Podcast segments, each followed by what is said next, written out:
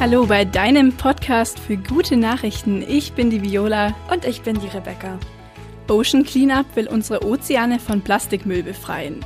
Wie das gelingen soll und was Experten dazu sagen, erfahrt ihr in dieser Folge. Tausende Menschen in den Tod gerissen. 250 Menschen kamen durch den Terror ums Leben. Lebensgefährlich verletzt so zusammengeschlagen worden, dass In Syrien Stopp! Du bist genervt von schlechten Nachrichten? Hör's positiv.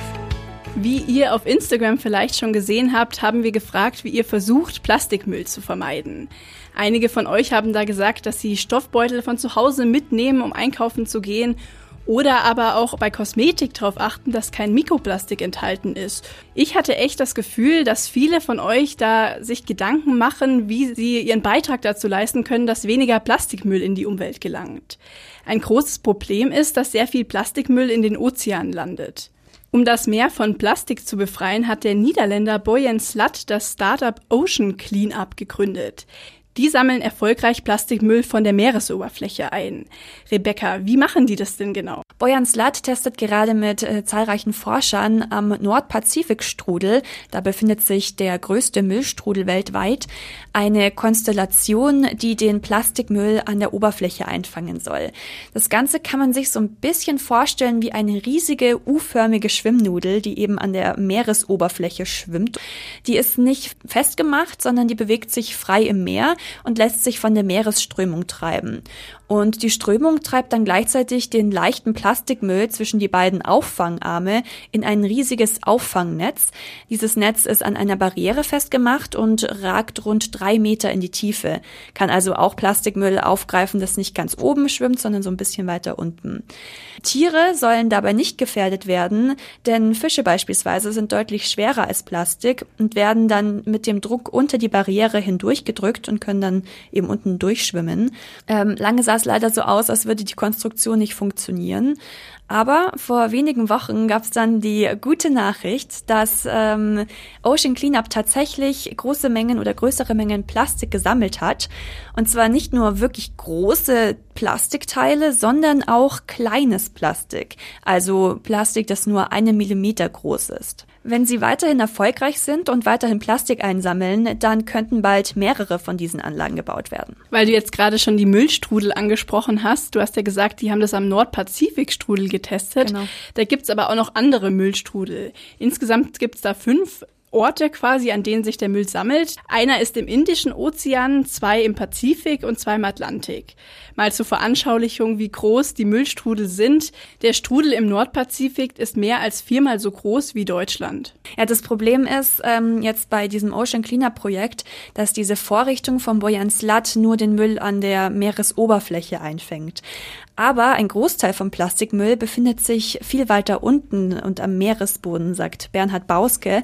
Er ist Projektkoordinator Plastikmüll vom WWF. Was eben auch noch eine weitere Abschätzung ist, dass über 90 Prozent des äh, Mülls absinken auf den Meeresgrund und der Rest äh, dann eben an der Oberfläche schwimmt beziehungsweise dann an Strände gespült wird. Das heißt also, auf der Hohen See wird sich wenig Müll noch an der Oberfläche befinden, das meiste ist abgesunken. Ein Abfischen vom Müll ähm, wäre da natürlich am sinnvollsten, wo der Müll in großen Mengen äh, auftaucht. Und äh, das ist oft an Flussmündungen, wenn es äh, ein Regenereignis gegeben hat, also zum Beispiel ein, ein Tropensturm und dann eben viele Deponien abgeschwemmt worden sind. Und wenn dann am Fluss der Müll abgefischt wird, ist das natürlich eine Möglichkeit, tatsächlich den Müll in hoher Konzentration zu bekommen und weiter zu verwerten. Über die Flüsse kommt also ein großer Teil des Plastiks ins Meer. Viele der vermüllten Flüsse sind in Süd- und Südostasien, gerade auf den Philippinen und in Indonesien. Deshalb hat Ocean Cleanup eine weitere Methode entwickelt, um bereits das Plastik in den Flüssen abzufangen, so dass es gar nicht erst in die Meere kommt. Richtig. Ähm, Bojan Slat und seine Mitarbeiter haben vier Jahre an so einer Art Schiff gebastelt, das über ein Sieb und Förderbänder verfügt. Über das Sieb wird der vorbeischwimmende Plastikmüll aufgefangen, wird dann über die Förderbänder heraufgebracht und in Containern getrennt. Ähm, ein Sensor erkennt dann, wenn ein Container voll ist, dann wird der an Land gebracht, geleert und recycelt. Diese Schiffe ähm, nennen sich Interceptoren. Wie viele sind da jetzt schon im Einsatz? Also momentan sind zwei von diesen sogenannten Interzeptoren im Einsatz. Einer ist in Indonesien und der andere in Malaysia. Man muss dazu sagen, die Idee ist nicht ganz neu und wird schon äh, seit längerem in den USA eingesetzt, allerdings in kleineren Umfängen.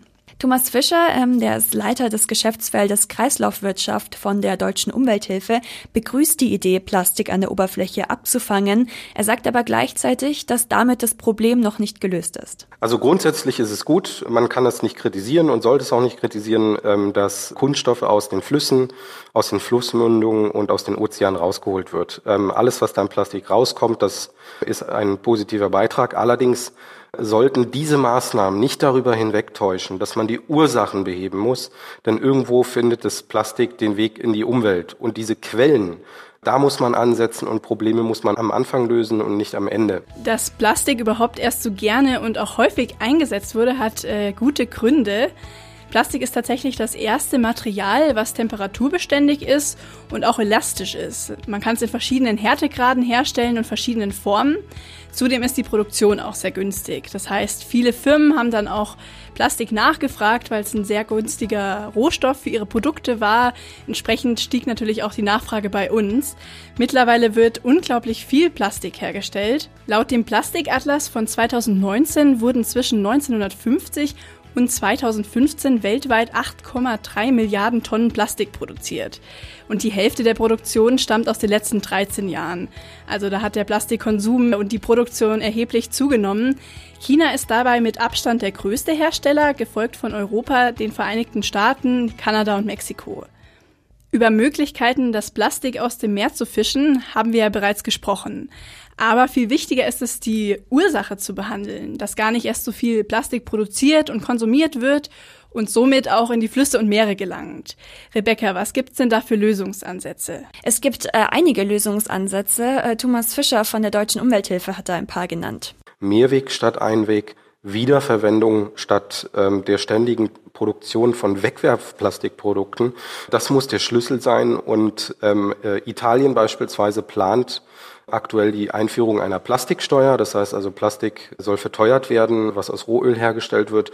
Ähm, und das setzt doch an der Quelle an. Denn wenn Plastik teurer wird, dann wird auch automatisch weniger davon hergestellt. Eine aktuelle Forsa-Umfrage zeigt, dass viele Menschen da auf ein Handeln von der Bundesregierung, aber auch von der Industrie hoffen. Zum Beispiel sind sie dafür, dass es eine Regulierung für Mikroplastik gibt. Aber natürlich kann ich auch als einzelner Mensch da meinen Beitrag leisten, dass weniger Plastikmüll in Umlauf gelangt. Genau, also es ist relativ einfach. Ein paar Vorschläge hat Thomas Fischer von der Deutschen Umwelthilfe. Jeder Verbraucher kann jeden Tag seinen Beitrag dazu leisten, unnötige Abfälle zu vermeiden. Man sollte darauf achten, dass man äh, beim Einkaufen seinen Rucksack mitnimmt oder eine zusammenfaltbare Mehrwegtragetasche mit dabei hat. Man sollte versuchen, seinen Coffee to go in einem Mehrwegbecher zu trinken. Das ist häufig gar nicht notwendig, dass man da plastikbeschichtete Einwegpappbecher nutzt. Und Obst und Gemüse kann man ähm, auch unverpackt kaufen. Man sollte einen großen Bogen um Einwegplastikflaschen, Getränkedosen machen und äh, dann lieber auf regionale, wiederverwendbare Mehrwegflaschen setzen. Und so hat jeder einzelne Verbraucher tagtäglich die Möglichkeit, ähm, einen Beitrag zum Umwelt- und Ressourcenschutz und zu weniger Plastikmüll ähm, zu leisten. Immer mehr Menschen scheinen sich über den wachsenden Plastikmüllberg bewusst zu werden und auch aufzustehen und was dagegen zu unternehmen. Neben Ocean Cleaner, was wir jetzt gerade hatten, gibt es auch zahlreiche andere Projekte gegen Plastikmüll. Ja, eins davon ist Ozeankind. Ozeankind ist ein Verein, den Marina und Micha im August 2018 gegründet haben. Und dieser Verein hat mehrere Projekte weltweit, in denen sie sich dafür einsetzen, dass der Plastikmüll beseitigt wird. Also sie organisieren zum Beispiel große Aufräumaktionen und machen das Thema Plastikmüll für Menschen präsenter. Dafür bekommen sie auch sehr viel gutes Feedback, sagen Marina und Micha. Da kommen so Nachrichten wegen eurer äh, wegen eurer Mission, ich folge euch schon lange, habe ich jetzt meinen, meinen Studienplatz gewechselt. Ich möchte mich dem Meeresschutz mehr widmen oder so. Und das ist für mich total berührend zu sehen, womit ich nie gerechnet hätte, dass durch das, was wir tagtäglich machen, einfach weil wir der Überzeugung sind, das ist richtig, was wir machen, ähm, andere irgendwie ein Stück weit dazu inspirieren, über ihr Leben nachzudenken und ganz kleine oder vielleicht auch größere Schritte zu unternehmen. Das Wichtige ist, dass das Thema ankommt dass, das, dass diese Thematik dem Menschen bewusst wird. Auf die Idee kamen sie im Urlaub. Ähm, sie waren da im Indischen Ozean unterwegs und da ist ihnen erstmals bewusst geworden, wie groß dieses Problem Plastikmüll eigentlich ist. Sie wollten unbedingt was dagegen tun und haben also angefangen, Plastikmüll aus der Umwelt einzusammeln. Und das fanden viele Menschen inspirierend und wollten da mitmachen und äh, wollten Teil von dieser Bewegung sein.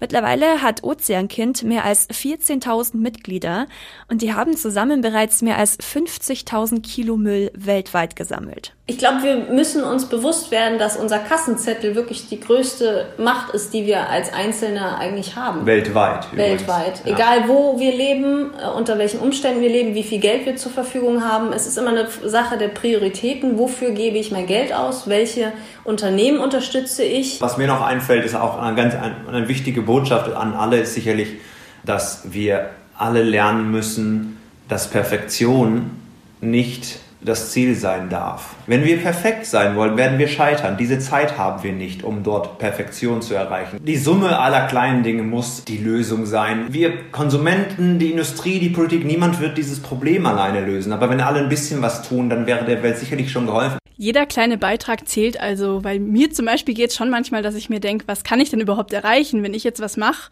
dann bringt's ja eigentlich nichts. Aber ich denke, dadurch, dass viele Menschen dann einfach was dazu beitragen, kann das dann eben was Großes auch bewirken. Absolut. Ähnliches stellt Bauske vom WWF fest. Ich stelle fest, dass gerade bei Kindern und Jugendlichen der Wissensstand sehr, sehr hoch ist. Viele, viele wissen sehr, sehr viel über das Thema. Das freut mich sehr. Ähm, wir müssen jetzt natürlich dieses Wissen dann umsetzen konkretes Handeln. Und dieses Umsetzen heißt natürlich, in der Politik zum Beispiel ein internationales Abkommen zu beschließen gegen den Eintrag von Plastikmüll in den Meeren.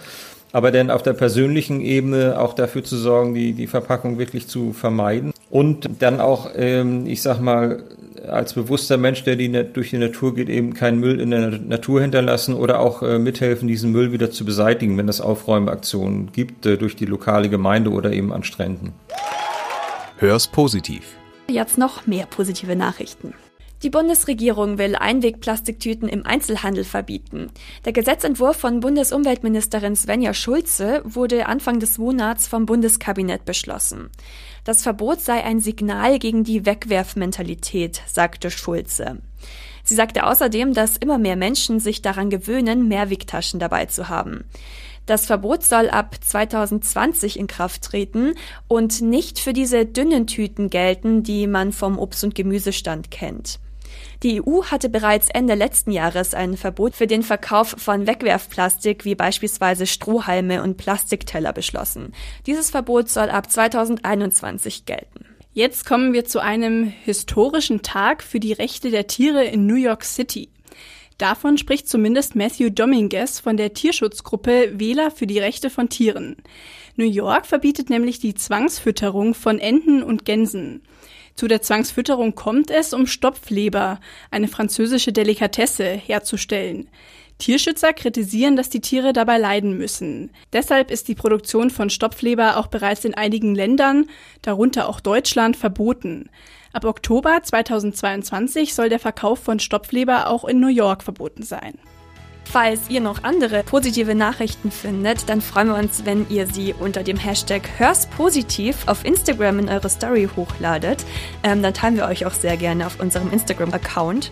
Und sonst natürlich auch gerne per E-Mail oder per Privatnachricht in Instagram, wenn ihr irgendwelche positiven Nachrichten habt, die euch begeistert haben. Das war's jetzt von unserer Seite und wir wünschen euch noch schöne zwei Wochen. Genau, wir hören uns. Tschüss. Tschüss.